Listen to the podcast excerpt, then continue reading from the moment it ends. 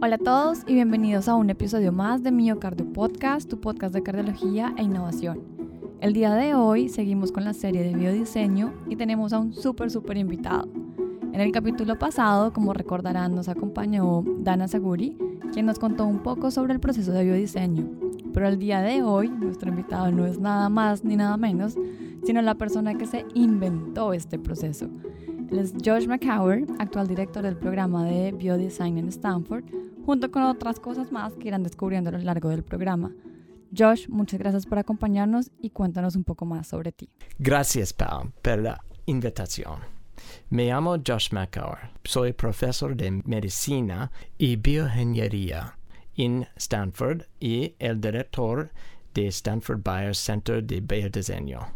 También soy un socio en New Enterprise Associates, uno de los fondos de inversión más grandes en Estados Unidos, y fundador y presidente de ExploreMed, una incubadora de tecnología médica ubicada aquí en San Francisco. Bueno, siempre he encontrado fascinante el enfoque que tienes en estas tres áreas, en educación con Stanford, en el financiamiento de proyectos con los fondos de inversión y en tu incubadora de donde salen proyectos que revolucionan el mundo entero. Y es por esto que me gustaría preguntarte por qué unir estos tres enfoques y cuál es el objetivo final con, con esta unión. He dedicado toda mi vida a proyectos enfocados en mejorar la calidad de vida de las personas. Mi mayor logro en la vida es generar un impacto positivo en la vida de las otras personas.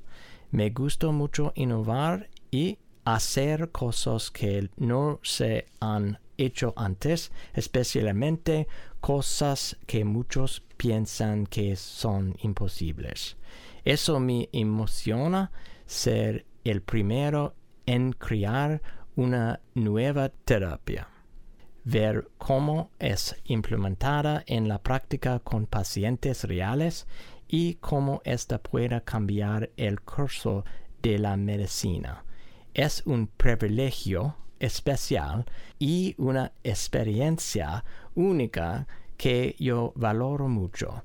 Esto es lo que realmente me apasiona y lo que motiva todo lo que hago incluyendo el entrenamiento y educación para que otros que lo quieren puedan seguir los mismos pasos. Bueno, Josh, y tengo una pregunta gigantesca y es ¿por qué decidiste eh, trabajar en la intersección de medicina, ingeniería, business e integrar estos tres tanto tiempo atrás? Yo te quiero contar que en mi experiencia, cuando terminé medicina, bueno, y aquí los oyentes ya me han escuchado parte de esta historia, eh, quise ver qué más opciones habían en, en cuanto a, a, ser clínico, ¿no? ¿no? No quería seguir esta trayectoria de, estar en el hospital, hacer residencia, eh, y me fui por ingeniería a biomédica y luego bioinformática, y digamos que ahorita estoy con biodiseño, Em, y estoy tratando de seguir tus pasos de otra manera y digo, para Latinoamérica esto es algo que no mucha gente tiene la, la opción de seguir. Entonces, eh, quisiera que respondieras a la audiencia por qué decidiste integrar estos tres aspectos desde tan tempranamente. Bueno, Pau, para mí el cuerpo humano es una máquina espectacular constituida por múltiples sistemas usar la mentalidad de ingeniero para entender problemas e inventar soluciones para enfermedades se siente como algo muy natural. El elemento de los negocios permite tomar estas ideas y soluciones creadas y nos permite llevarlas al siguiente nivel para beneficiar e impactar positivamente la vida de muchos pacientes. Sin un buen modelo de negocio, lamentablemente no se puede conseguir nada. Las ideas no solo deben resolver una necesidad clínica, sino también deben poder dirigirse como negocios independientes y sostenibles para sobrevivir. La combinación de todas estas disciplinas es lo que me llevó a crear el proceso de biodiseño. Bueno, y ya que mencionas que esto fue lo que te llevó a crear el proceso de biodiseño, entremos en ese tema. ¿Qué es biodiseño? En tus palabras nos puedes contar. Biodiseño en su esencia es simplemente un proceso para pasar de un problema a una solución que sea sostenible y solucione una necesidad médica importante. Hay varios pasos importantes en este proceso que a grandes rasgos parecen muy simples, pero en la práctica requieren una gran disciplina para ejecutarse con éxito. El proceso comienza con escoger el área donde se desea innovar estratégicamente. Luego, a través del proceso de inmersión clínica, se ingresa a la fase de la búsqueda de necesidades, el cual requiere un enfoque de mente abierta para ver las necesidades que existen sin sesgarse hacia una solución particular. De igual forma, es importante en esta fase asegurarse de tener en cuenta las necesidades de todas las partes interesadas. A continuación, se estudian estas necesidades y se seleccionan algunas de las más impactantes para avanzar y crear lo que llamamos Need Specification. Esta especificación de la necesidad enumera todos los criterios necesarios para abordar el problema con éxito es esta especificación la que también se utiliza como entradas para la lluvia de ideas que puede resultar en una amplia gama de opciones. Estas ideas se comparan con el Need Specification y solo las que mejor encajan avanzan hacia implementación y desarrollo. El programa que creamos en Stanford incorpora todo este proceso, el cual hemos complementado con una increíble variedad de recursos para impulsar a nuestros estudiantes, fellows y profesores a tener éxito. Bueno, clarísimo el proceso y me pregunto entonces por qué crear un programa académico asociado con una universidad directamente y no con los hospitales. Y como follow-up question, sé que este año estamos celebrando los 20 años del programa, por lo que me gustaría preguntarte cómo ha cambiado o evolucionado este a lo largo de estos años. Mira, hace 30 años, mientras trabajara en Pfizer, descubrí que las empresas emergentes de equipos médicos inventaban soluciones exitosas. Porque se enfocaban en resolver problemas relacionados con salud mientras que los equipos dentro de las grandes empresas comenzaban con una tecnología existente y luego buscaban un escenario para aplicarla. Por lo que pensé que si podía crear un proceso en el que las personas siguieran unos pasos reproducibles esa innovación exitosa podría ocurrir cualquier lugar, incluso dentro de las grandes empresas. Comencé a usar y desarrollar este método y proceso dentro de Pfizer y en mi incubadora llamada ExploraMed Casi 10 años después tuve la gran fortuna de conocer al doctor Polyak, quien estaba buscando eh, construir un esfuerzo enfocado dentro de Stanford. Y fui así como comenzó el fellowship de biodiseño. Es increíble mirar hacia atrás y ver que con la implementación de todo esto que estoy contando, las vidas de casi 4.5 millones de pacientes han sido impactadas por invenciones de nuestros estudiantes en todo el mundo. Bueno, y lo que es más increíble no es solo el impacto en este 4.5 millones de pacientes, sino también en todos los doctores, todas las enfermeras, todas las personas que hacen parte del cuidado del paciente, porque a la larga estas invenciones, si bien es cierto, son centradas en el paciente, tienen un impacto en todo el sistema de salud y en todas las personas que son prestadoras del servicio. Entonces creo que ahí el impacto podría aumentar mucho más. Pero, pero bueno, mi siguiente pregunta va, ¿cómo, es, ¿cómo ha sido el impacto que ha tenido el programa a nivel global? Sé que han estado en la India, en África y en Singapur durante los últimos años, em, por lo que quiero preguntarte si ves otros programas globales en el futuro y si tienen algún plan para Latinoamérica. Sí, como parte de mis nuevas iniciativas, estoy motivado para enfocar nuestros esfuerzos globales en lo que llamo diseño biológico global impulsado por una misión Trabajemos para llevar nuestro proceso y capacitación a las personas en las partes del mundo que más lo necesitan y buscaremos fuentes de financiamiento que nos ayuden en esos esfuerzos. Me encanta la idea de llevar el proceso a América Latina y espero trabajar con ustedes para hacerlo.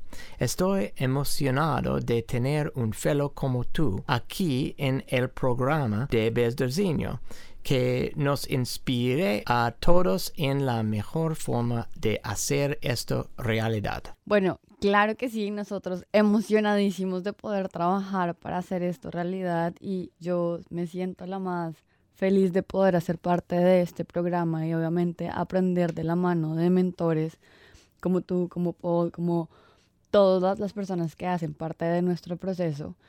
Em, y digamos que adentrándonos un poquito más en lo que es biodiseño y como la raíz de lo que es el programa en sí, siempre hemos hablado, y las personas que están un poquito familiarizadas con esto, siempre hemos hablado de una unmet need o de un problema que no se ha resuelto, una necesidad que no se ha resuelto. ¿Tú nos podrías explicar qué es una unmet need o una necesidad no resuelta? En su raíz, una need es en realidad un problema que aún no se ha resuelto con éxito. En medicina, a menudo existen tratamientos para muchas enfermedades, pero muchos de estos no abordan completamente la necesidad clínica. Exactamente, y creo que ahí es donde siempre nos han hecho mucho énfasis a nosotros y hablaremos en otros capítulos. Eh, que ahí está el core de todo, ¿no? Ahí está como la parte importante y es encontrar esa, esa problemática y esa unmet need que no se ha resuelto para poder tener un impacto en el sistema de salud. Y para resolver esto, creo que es la siguiente parte, ¿no? Cuando uno ya encuentra el problema y quiere solucionarlo, la otra, lo que viene es cómo poder integrar soluciones que vayan a, apuntadas a este problema. Y para eso creo que es clave y muy importante tener un equipo multidisciplinario. ¿Por qué crees tú que es importante trabajar con un equipo de diferentes, em, eh, digamos que lugares de experticia o multidisciplinario? Nadie puede ser un experto en todo cuando tienes personas de diversos orígenes y formación, tienes la oportunidad de obtener soluciones más sólidas. Cuanto mayor sea la variedad, es más probable que surjan las ideas correctas. Todos ven las cosas de manera un poco diferente y a veces en esas diferencias se encuentra una percepción que nadie ha tenido antes. Esa percepción es oro puro. En ese sentido, entonces, ¿por qué crees que necesitamos médicos o profesionales de la salud capacitados en desarrollo tecnológico e innovación? Todavía tenemos tantos problemas importantes en medicina. Como médicos lo vemos todos los días y a menudo tenemos el mayor conocimiento del problema, pero a menos que sepamos qué hacer con esa información no podríamos llegar a ninguna parte. El médico, al aprender el proceso de biodiseño, podría tener la oportunidad no solo de ayudar a sus propios pacientes, sino a pacientes de todo el mundo con una idea que podría revolucionar la forma en que se practica la medicina hoy en día. Completamente de acuerdo. Entonces, en ese sentido, ¿crees que uno puede enseñar a innovar o crees que esto es algo que adquieres con la experiencia o las dos cosas? Porque en muchas ocasiones uno ve personas que tienen como un talento natural para esto, pero siempre la pregunta viene, ¿cualquier persona puede aprender eso cualquier persona podría llegar a ese punto? ¿Tú qué crees? En este punto, 20 años después que el programa de biodiseño ha capacitado a miles, generando cientos de nuevas soluciones médicas y mejorando la vida de millones, creo que puedo responder con confianza. Sí la innovación se puede aprender, se puede enseñar y si se practican los métodos con frecuencia puedan llegar a ser expertos. Ayuda mucho tener experiencia pero solo la adquieres cuando haces las cosas tú mismo. En biodiseño intentamos alentar a las personas a usar el proceso y comenzar su viaje. No todos los proyectos tendrán éxito al principio, pero si te mantienes en el proceso y los intentas una y otra vez, eventualmente tendrás éxito y luego los podrás replicar, esta vez aún mejor. Totalmente de acuerdo. Yo creo que nosotros durante este proceso de, de, biodiseño en el año que llevamos del fellowship hemos, empezamos con 400 necesidades y 400 problemas que identificamos en cada uno de nuestras observaciones y digamos que nuestro periodo de inmersión clínico. Em, y para nosotros fueron casi 400 empresas con las que aprendimos, mejoramos, obviamente esto en un periodo de cuatro meses, cinco meses, pero, pero creo que la práctica, como bien dices, hace el maestro. Em, en este sentido, una vez, digamos que innovas y digamos que tengas una idea y tienes el problema identificado, ¿cuáles crees que son los principales desafíos que enfrentan los innovadores en el campo de salud? Y tienes, si tienes algún consejo para, para superarlos o pues para, digamos que, abordarlos de, de alguna diferente forma. Los primeros grandes desafíos son internos y son a menudo miedos al fracaso. Debes lidiar con estos primero antes de poder seguir adelante. El próximo desafío es ser disciplinado en su proceso y no omitir pasos para recopilar todos los comentarios. Tienes que convertir el fracaso en aprendizaje y volver a adaptarte a la realidad para eventualmente continuar. Después de haber hecho todo eso, existen muchos otros desafíos como la recaudación de fondos la ejecución en ensayos clínicos, las aprobaciones regulatorios o el reembolso en el sistema de salud. Esos también son importantes, pero si los has planificado con cuidado y perseverancia, también puedes eliminarlos. Sí, totalmente de acuerdo. Muchas de las cosas que hemos tenido con mis compañeros de fellows en el programa es que uno encuentra un problema en el que quiere trabajar y de pronto ve que alguna de las empresas grandes está trabajando en él eh, y dice, no, pues yo cómo voy a competir con, con, con esta empresa grande. Eh, y creo que eso va muy de la mano con lo que mencionas tú del miedo al fracaso, em, pero hay que dejarlo ir, ¿no? Una de las cosas que tú siempre nos dices es, estas empresas grandes tienen muchas cosas en las que preocuparse y todos tienen muchos procesos administrativos en, en, en, en lugar que hacen que las cosas se demoren un montón. En cambio, ustedes como emprendedores tienen solo un proyecto y están enfocados en este proyecto, por lo cual podrían eh, acelerar estas cosas. Entonces, de acuerdo con lo del fracaso, de acuerdo con todos los siguientes pasos en recaudación de fondos, ensayos clínicos, aprobaciones regulatorias, toda la parte de reembolso en salud. Eh, en Colombia creo que uno de los problemas principales es, bueno, en Latinoamérica, uno de los problemas principales es la la recaudación de fondos, ¿no? Y, y, todo esto como de venture capital y demás que no, no está muy bien formado eh, allá, pero pues que está empezando el ecosistema a formarse, lo cual es bastante beneficioso para, para las personas que están empezando, para las personas que estamos empezando en este campo.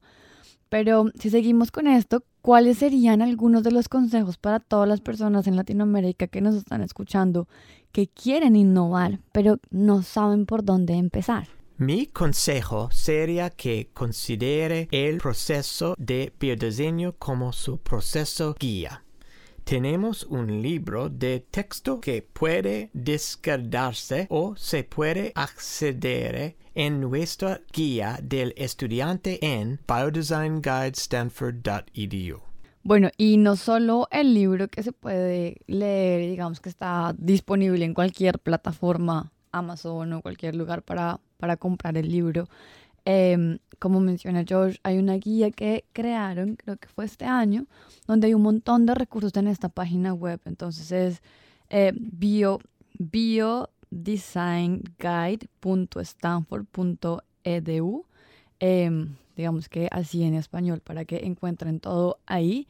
Y también, digamos que otra plataforma importante es YouTube. En YouTube hay un montón de videos que suben, eh, digamos que mi facultad o el programa, muy seguidos con toda la, la información con eh, resources para que las personas puedan acceder a ellos. Están en inglés, pero creo que hay opciones también de ponerle subtítulos en caso que, que sea necesario para, para que las vean. Pero bueno, digamos que empiezan con el libro, empiezan con estos recursos.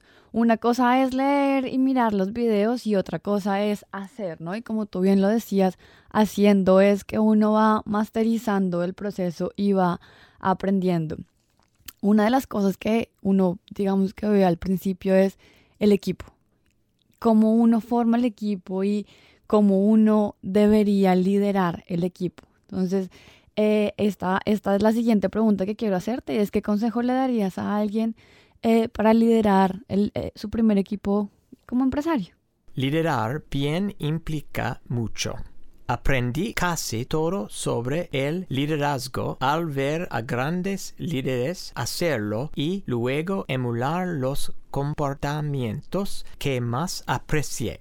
Por supuesto, hay libros ilimitados sobre liderazgo y ciertamente son útiles. Pero la mejor manera de aprender esto es trabajando con o para grandes líderes y también construyendo un grupo asesor sólido que tenga la experiencia necesaria para guiarte y aconsejarte por el camino. Sí, yo creo que esto es muy importante y creo que eso es un consejo excelente, tratar de rodearse con personas que tengan mucha más experiencia que tú, que puedas aprender de ellos y que hagan parte de tu work, ¿no? Eh, yo siempre te oído decir que las personas lo son todo, mucho más importantes que la idea. ¿A qué te refieres con eso? Las ideas siempre enfrentan desafíos y necesitan una supervisión y ejecución cuidadosa para convertirlas de la idea en una realidad. Sin un buen equipo nunca se puede llegar allí. Es la calidad de las personas lo que hace posible esta transición incluso cuando la primera idea no funciona. un gran equipo puede girar hacia una mejor idea. Por eso las personas siempre son más importantes que cualquier otra cosa a la hora de apostar por un proyecto. Completamente de acuerdo contigo. Creo que si uno tiene un lugar de trabajo donde se sienta tranquilo, donde todas las ideas sean eh, bienvenidas y digamos que no haya miedo a hablar, eh, creo que es el mejor lugar para estar. Yo no sé, quiero preguntarte también si tú crees que existen algunos valores, fortalezas, alguna forma de pensar específica que consideres claves para poder tener éxito en este, en este campo. Si tuviera que reducirlo, una de las claves de éxito en casi todos los casos es la perseverancia. Siempre hay muchas formas y oportunidades de rendirse. Las cosas nunca salen exactamente como se planean y casi siempre uno siente que no se puede continuar. Pero es ahí donde los ganadores se separan de los perdedores. Los perdedores generalmente se dan por vencidos o siguen adelante sin aprender y adaptarse a la realidad de la retroalimentación que reciben de sus experiencias. Los ganadores, por otra parte, perseveran ajustando el proyecto para adaptarse a los desafíos que éste traiga. Muy interesante lo que dices, porque esto viene muy de la mano del fracaso, ¿no? Ahorita, eh, bueno, yo siempre escucho podcasts sobre ti, sobre tu historia, porque eso me inspira bastante.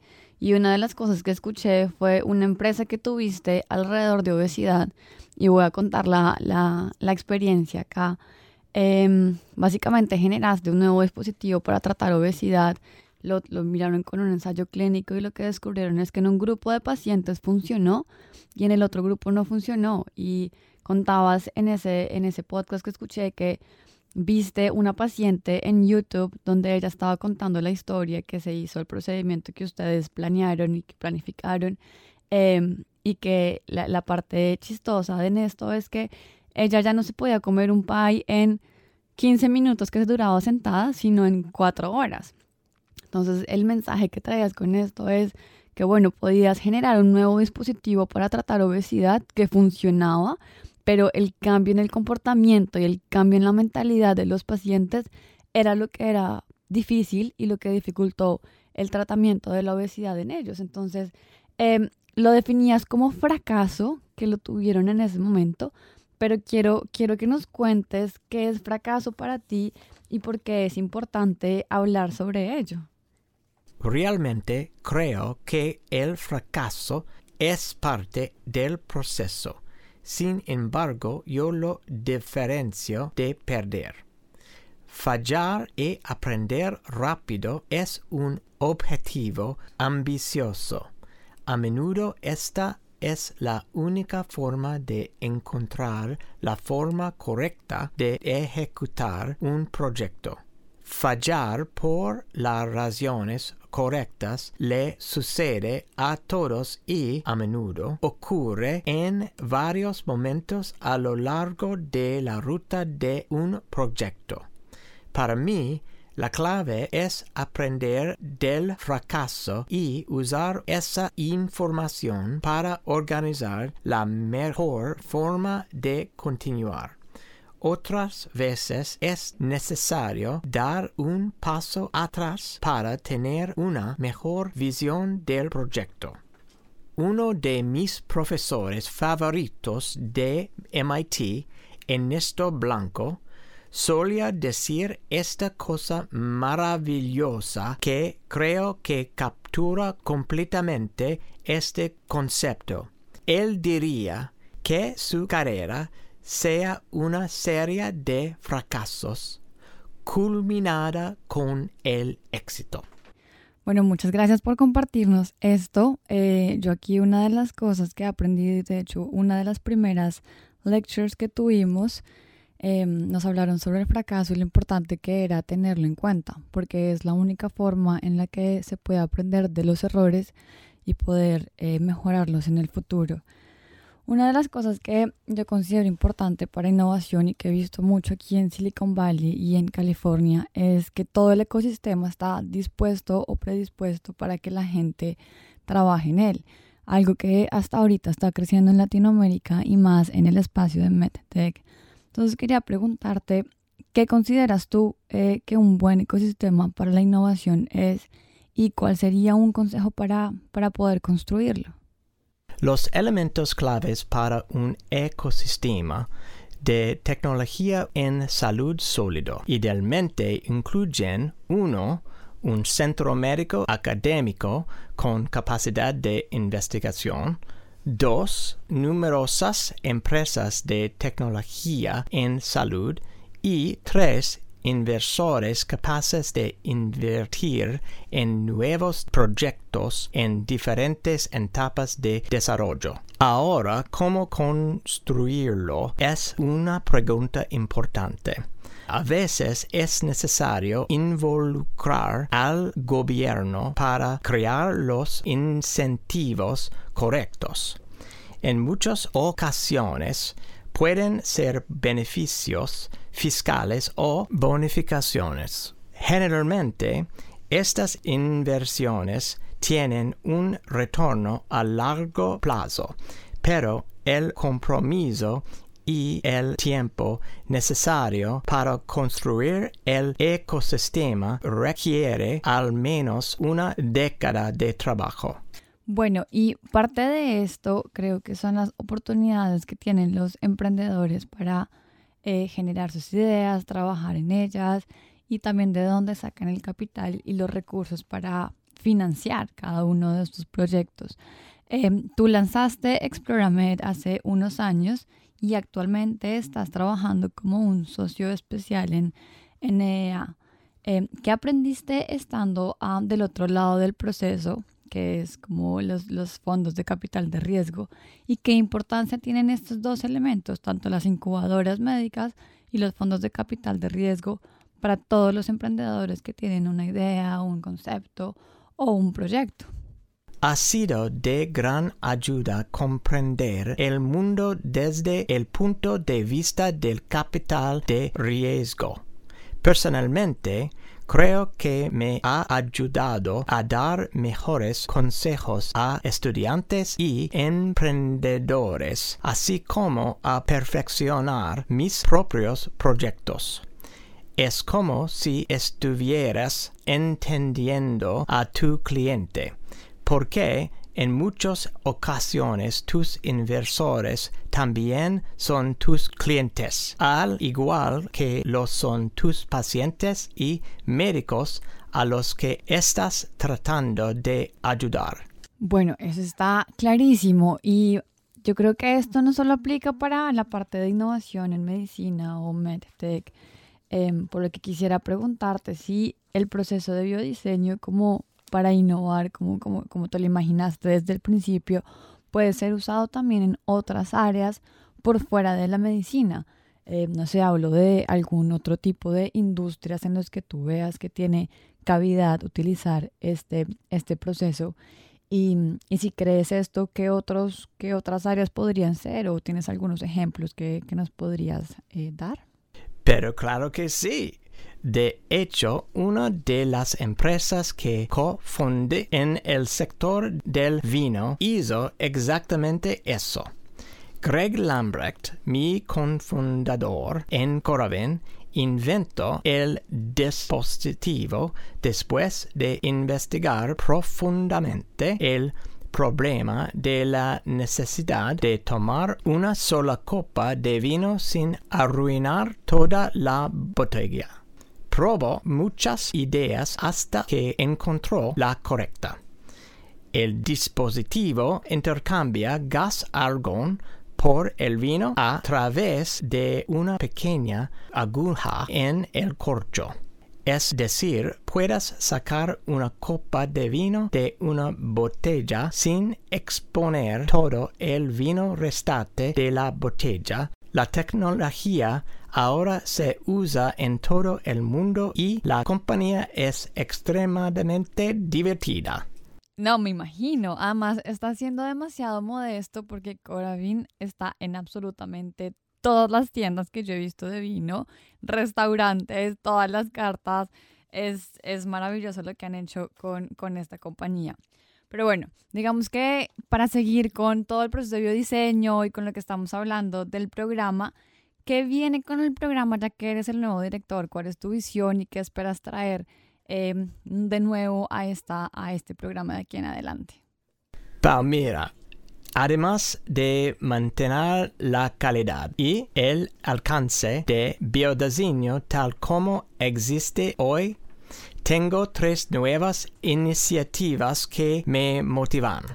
Con la primera vamos a ampliar el alcance de biodiseño de los dispositivos médicos para incluir todas las tecnologías de ciencias de la vida. Esto incluye biotecnología y diagnóstico, salud digital, servicios y toda la tecnología médica tradicional. El segundo es lo que uh, mencioné acerca de la misión de diseño biológico global impulsado y con el último planeo construir un programa completamente nuevo en biodiseño, centrado en la política de innovación en tecnología de salud. Lo que he notado es que hoy en día los innovadores se enfrentan a muchos desafíos a medida que avanzan nuevas tecnologías y algunos de estos desafíos se relacionan con las políticas que regulan el establecimiento de estos nuevos tratamientos o procedimientos.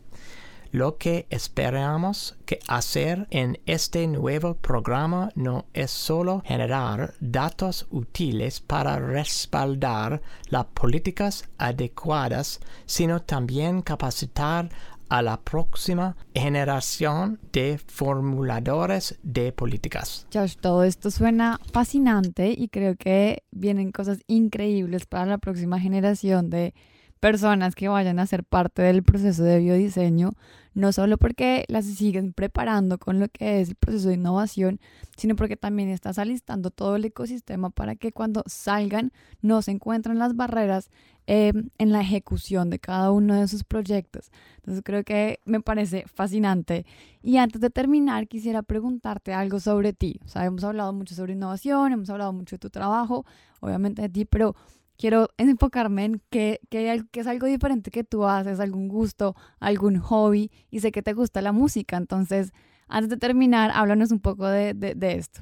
Amo la música y ha jugado un papel importante en toda mi vida como una ventana para la emoción y la creatividad empecé a escribir canciones y a actuar cuando era niño y desde entonces no he parado. Hoy toco con una banda en Nueva York llamada Still Trust y tengo un estudio en mi casa donde escribo música y ocasionalmente grabo a otros músicos.